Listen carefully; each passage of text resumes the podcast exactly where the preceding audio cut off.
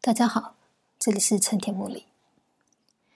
有关王维的重叠之眼，我们在先前已经透过他在编年诗上面最早的两篇作品，以及他对啊同一诗句在不同的作品当中的不同运用，做出了简单的说明。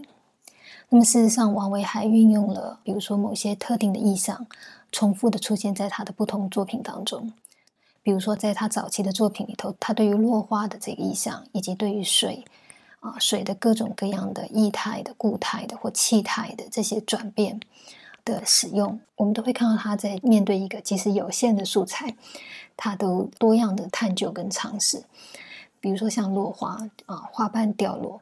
花瓣非常轻盈，带有了色彩，这些东西从天而降的洒落下来，毫无任何重力，因为它是飘落，所以也没有任何的炫耀气息。因为它漫天的、缓慢的从天而降，让整个这个图像显得与一般的我们认为美丽的自然的景象是有差别的。它的构成物、它的材料是花，那么它本身也其实是一个四季变化当中自然而然会出现的样貌。但是因为它是落花，它不是花的绽放，这个其实是它从一个有生命的东西转化它的性质。来到一个纯粹美丽的、纯粹美感的这种物本身，纯粹让人品赏的啊，让人感受的这种美丽之物，这个性质的转变，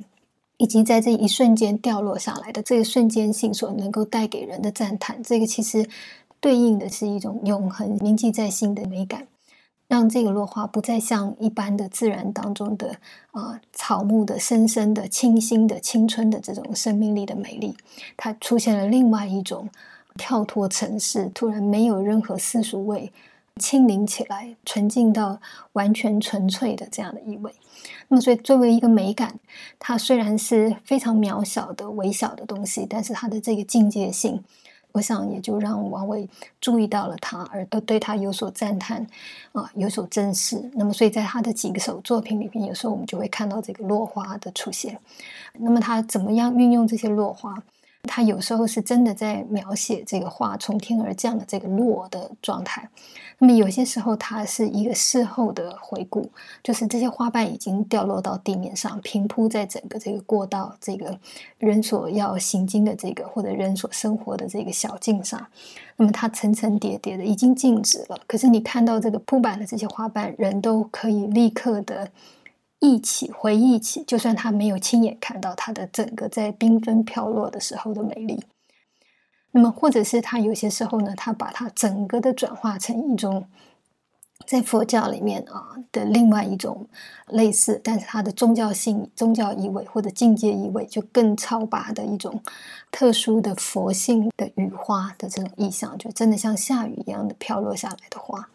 因为它是像下雨一样，所以它不只是像我们一般看到的，只是从一棵树或者一个树林里面的这种落英缤纷的有限的一个时空底下所出现出来的景致。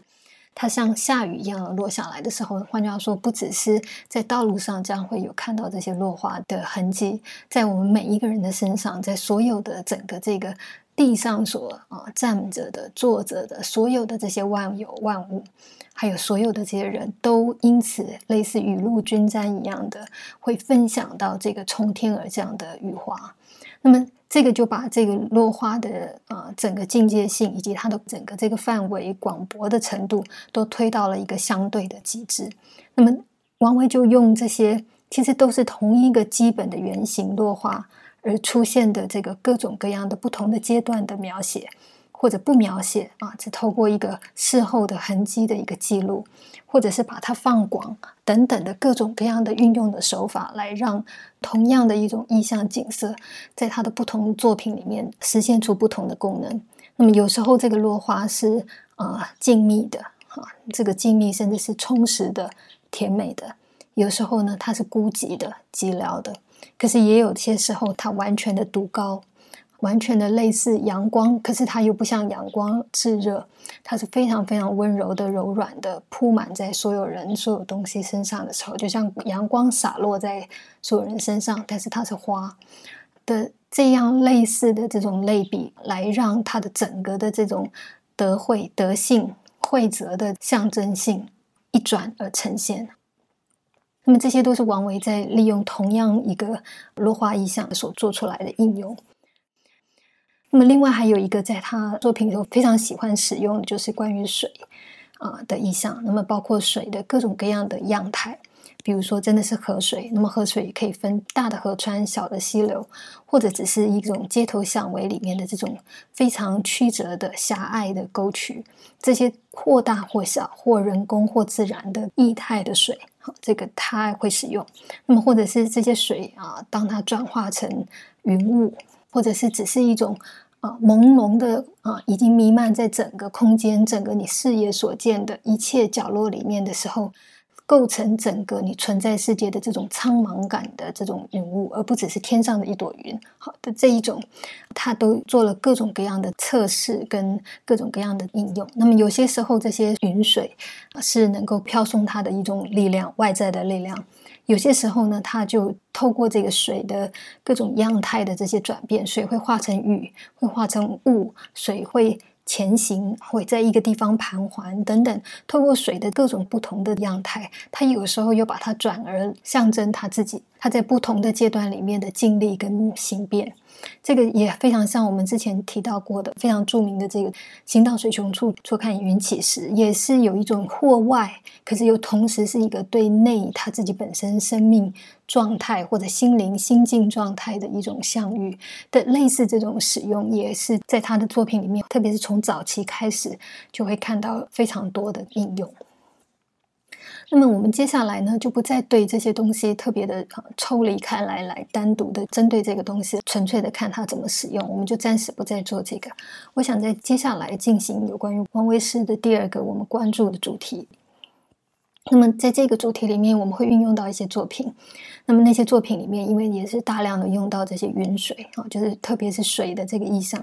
落花的意象，我们就不再谈了哈。可是就是它会运用到这个水的各种各样形变的状态的这些意象，重复的不断的使用。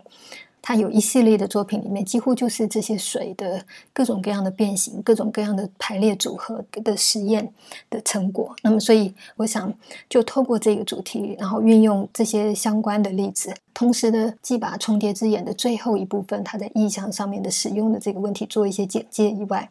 另外一方面，我们就进展到关于王维诗的第二个我想呈现出来的内容。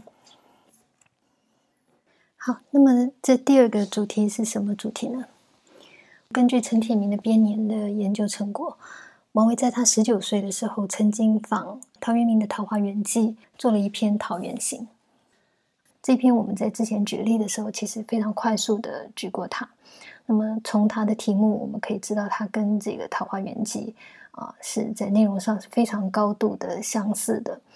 这个后代的诗人对陶渊明《桃花源记》的仿写啊，就是或者是重写，王维不是唯一的一个。嗯，不过我们如果把这些诗人后来的这种拟作，就是同一主题的重复的在做的这个成果拿来跟《桃花源记》相比较的话，那么王维的这个《桃源行》是一个乍看底下非常非常相似，那么可是实际上的精神啊，实际的看法其实出现了非常大的歧义的一个作品。他跟陶渊明如何去看待桃花源是完全不一样的想法的一个作品。那么这一篇东西呢，在后来王维在开始任官之后，很快他就受到了贬谪。那么在他第一次遭遇贬谪，要被贬到冀州去的过程当中，王维写了几首诗来记录或者是描写自己如何从知道自己将遭贬。那以及这一路上面的整个的这个过程，他透过了几首诗来写这整个过程。那这里也运用到我们刚刚前面说到的这个水的各种静态或动态或者固态、液态的这种不同的表现。这一些诗里面就运用了大量这样子的这些意象，所以我们也会把它借用来啊，作为一个对重叠之眼的这个意象使用上面的一个范例。那么，可是这几首诗还有另外一个特点是，如果桃源行十九岁的这个桃源行是在。王维相对来讲还比较年轻啊，因为他还没有真正的这个遇到这个真正在官场上面的这些问题。那啊，他对他纯粹的理想性的关于桃花源应该是怎么样的一个自我理念上面的一种阐述的话，那么他被贬谪去冀州的这一路上的一系列的这个作品，这是他作为一个现实的经验体验来重新再讲一遍实际世界当中，在实际人的体验当中的这个桃花源会是怎么样？这几首是因为就是他要去济州的路程上面写的，而他是啊循着水路而去的。所以他的整个的这个背景，整个的这个设定，就非常像《桃花源》里面的这个渔人，哈，就是乘着船，然后要去一个未知的地方的这个图像。而且，因为他这是过程当中在在写的，所以。每到一个地方之后，他过不久，他就会离开这个地方，继续往下一站再去，就是继续往目的地再往前行。所以每一个他所停住的地点，都只是暂时的停留。那么这个很像这个渔人，他在桃花源待了一段时间之后就离开他的这个始末的状态，也非常非常相似。那么所以虽然说这在实际上是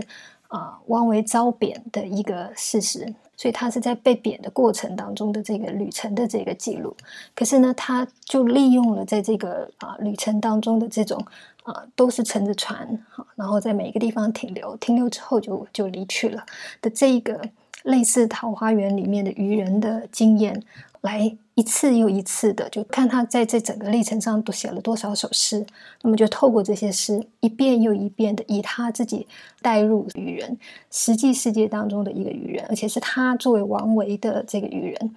就他理解一个能够去探访到桃花源的人应该是怎么样，他亲身的实践来呈现。那么他写了多少诗，就一遍一遍的，等于他一次又一次的对什么叫实际世界里的桃花源做出描述跟反省。